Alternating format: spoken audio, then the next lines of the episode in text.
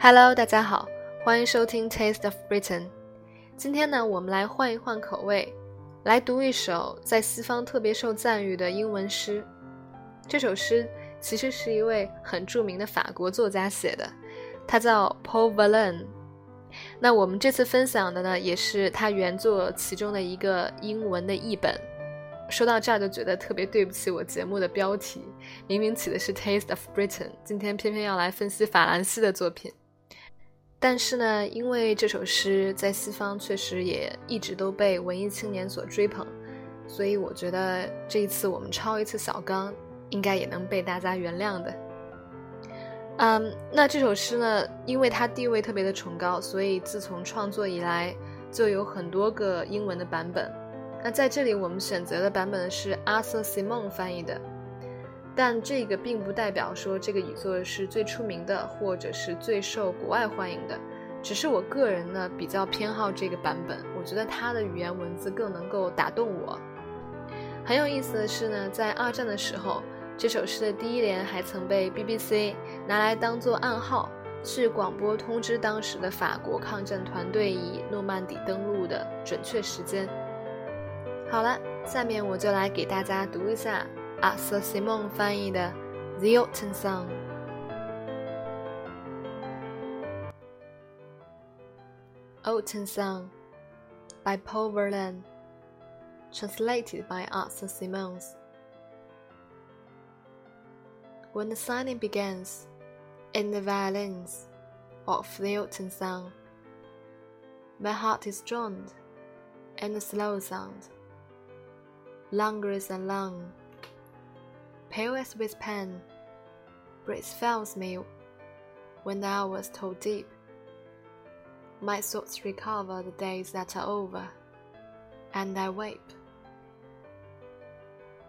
And I go where the winds know, broken and brave, to and fro, as the winds below, a die leaf.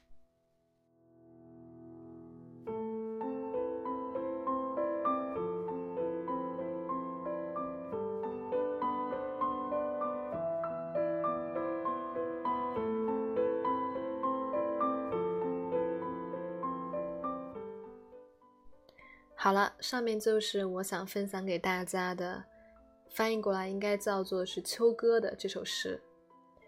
那么我们一直都听语文老师讲说，中国的古诗是自古逢秋悲寂寥，这首诗也不例外。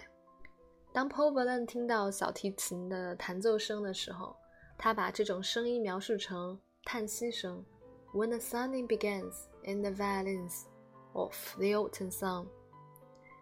然后呢，他就觉得自己的内心就像沉寂在那慢慢弹奏的小提琴演奏当中一样。My heart is drowned in the slow sound, languorous and long. If you describe an activity as languorous, you mean that it is lazy, relaxed, and not energetic, usually in a pleasant way. 那么 languorous 翻译成中文呢？ 应该就是一种悠闲、慢悠悠的这一种感觉。值得注意的是，“languorous” 这个词经常会出现在文学作品当中，所以当我们再去查这个词的时候，你就会发现，在它意思的后面呢，通常都会有一个括号，括号里面写着 “literary”，这就代表这个词呢，经常会出现在一些书面语当中，和我们经常在口语中听到的，呃，比较 common 的词汇呢，需要区分开来。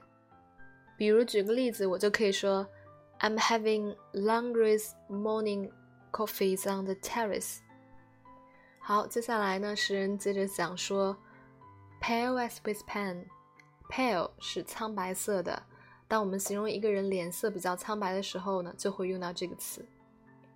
Breath fails me when the hours toll deep。当我们说 something fails 的时候呢，也就意味着 that thing doesn't happen。 As expected，也就是那件事没有按预期那样发生。所以当 breath fails 的时候，也就是呼吸没有像正常情况下那样发生，那这个时候你就会感觉到 choking，你就会觉得有一种窒息的感觉。The hours toe deep. Toe 经常前面所跟的主语呢是中，我们经常会说 when a bell tolls or when someone tolls it. It rains slowly and rapidly, often as a sign that someone has died. 所以 toll 的意思呢是钟在鸣响，那它通常都会用来形容丧钟在鸣响。我们都知道海明威的一篇特别有名的长篇小说叫做《丧钟为谁而鸣》，它原本的英文标题呢就是 For whom the bell tolls。接下来呢，作者说到，My thoughts recover the days that are over。这个韵脚压的实在是太好了，recover，over。我的眼前浮现出来了那些过去的日子，过去的回忆。And I weep，我哭了。Weep 在这里的意思呢，其实就是 cry，但它跟 cry 呢有些许的不同。说白了呢，weep 就是比 cry 要更文艺一些，它更多的用在文艺创作跟文学作品当中，就好比是。呃，我们的流泪和哭这两个词，流泪呢通常会在书面语当中出现，然后哭这个词呢，我们就会用的更加频繁一些。And I go where the winds know，然后呢，我就走了，我去的地方只有风才知道。Broken and brave，to and fro。If someone moves to and fro。They move repeatedly from one place to another and back again or from side to side。那当我们说一个人 moves to and fro 的时候呢，我们其实就在说他来回这样子的走动。那 to and fro 有两个意思特别相近的词组，一个是 back and forth，另外一个是 here and there。所以这首诗如果我们要再创造的话，我们就可以简单的把 to and fro 改成 back and forth 或者 here and there，然后标上这是我们自己写的。当然，我不提倡大家这样做，只是开个玩笑啊。我只是想说明这三个词组的意思是特别相近的。好了，最后一句话，as the winds blow，a dead leaf。那这里作者就觉得自己回忆着过去，特别的感伤。然后呢？这样漫无目的的走在路上，那种感觉就好像是风吹拂着一个枯死掉的落叶一样，不知道自己下一秒将会在何处。